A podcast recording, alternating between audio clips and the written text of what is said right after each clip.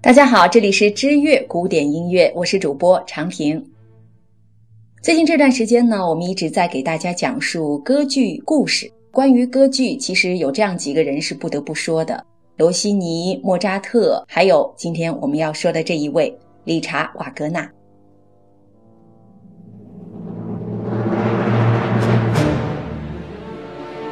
瓦格纳，我们已经给大家详细的讲述过这个人。今天我们要开始讲他的歌剧故事了。开始他的歌剧作品之前，还是要给大家简单的梳理回顾一下。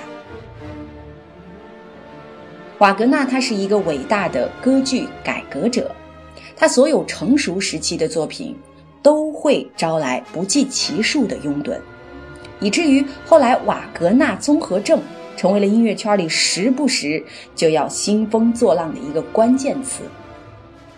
瓦格纳本身呢是一个矛盾体，他之所以被大家记着，自然是因为他对歌剧的贡献，但是他大半生都在不断强调自己其实是讨厌歌剧的，他希望能够创造出乐剧，就是音乐和戏剧的融合。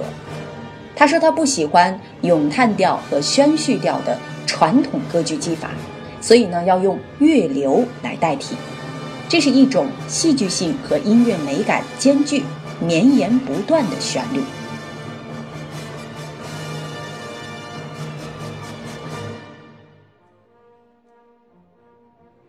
它的风格介于宣叙调和咏叹调之间，既具有旋律性，也符合剧情发展和人物刻画的需要。在他的歌剧世界里，瓦格纳。可是说一不二的帝王，他自己就是剧作家，连剧本都是自己写。他的目标就是要将莎士比亚和贝多芬结合在一起。他必须要创造出一种新的歌剧形式，既要符合希腊人的悲剧理念，同时呢，又要把音乐、文学和戏剧融为一体。漂泊的荷兰人是瓦格纳第一部名列标准戏码的歌剧，它也反映了瓦格纳早年对韦伯民族歌剧的浓厚兴趣。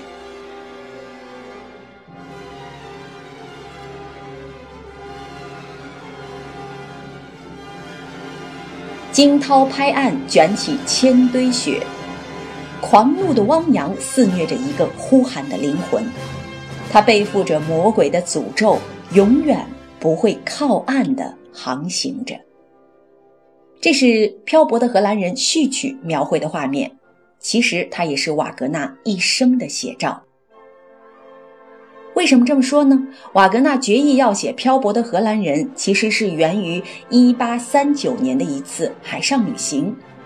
当时他因为逃债，躲在了拉脱维亚，担任里加剧院的音乐总监。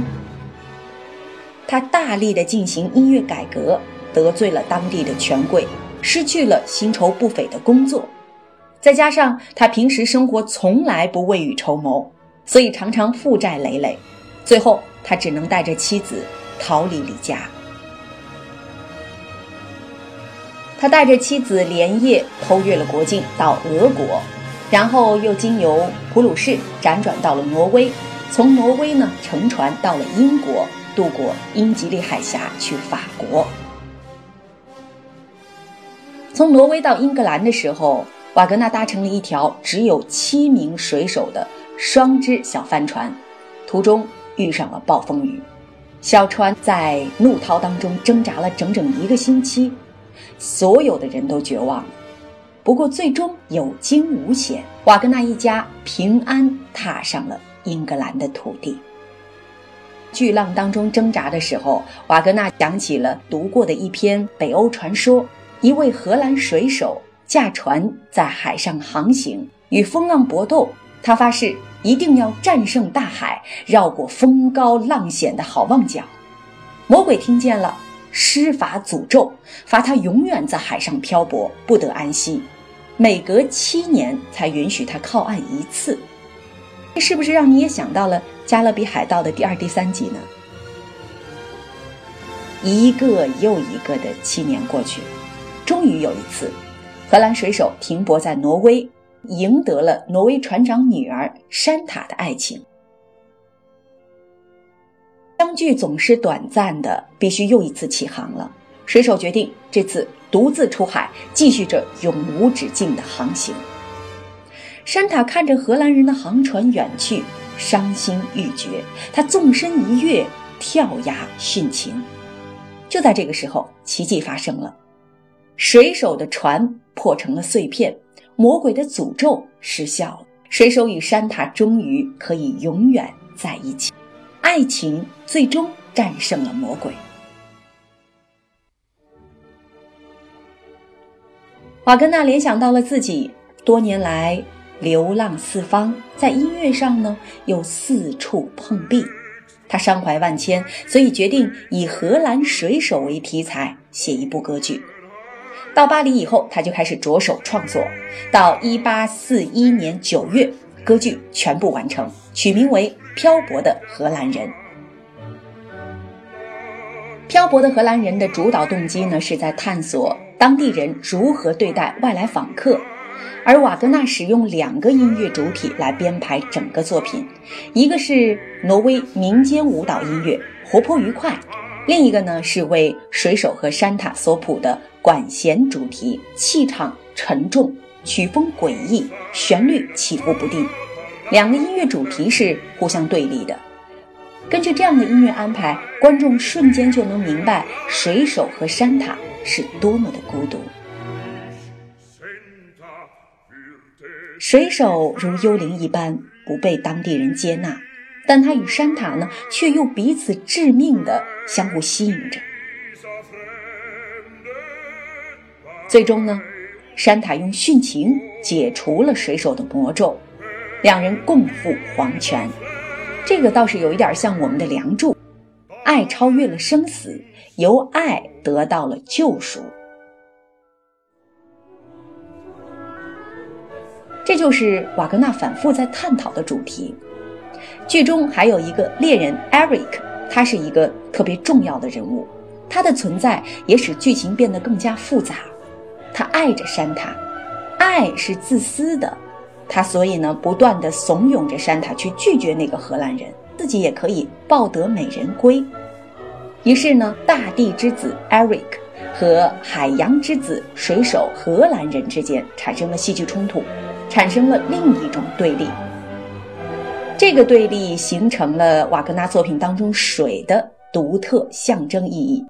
水意味着未知、不可控，预示着一切自然和危险的事物。面对它，正常人唯有畏惧、抗拒和躲藏。对于某些特殊的灵魂，它意味着致命的吸引。这些角色愿意为之付出一切，哪怕是生命。荷兰人对于山塔来说，就是具有这种致命的吸引力。漂泊的荷兰人呢，是瓦格纳早期的作品。仍然还具有很多的传统歌剧的特色。荷兰人那首著名的独白《Die First Time》近似于正统的咏叹调。第二景中，山塔那首叙事歌《Ballad》也极为闻名，展现了女主角悲天悯人的性格，为爱至死不渝。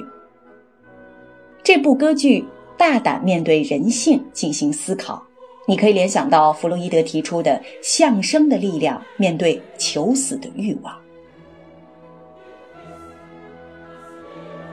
漂泊的荷兰人是瓦格纳的感怀之作，这些构思都诞生在那个漆黑、嘶吼的、怒涛的夜里，那条生死未卜的船上。漂泊的荷兰人可谓是。一语成谶，瓦格纳此后大部分的生活和艺术经历，居然都与这位受诅咒的荷兰水手颇为相似。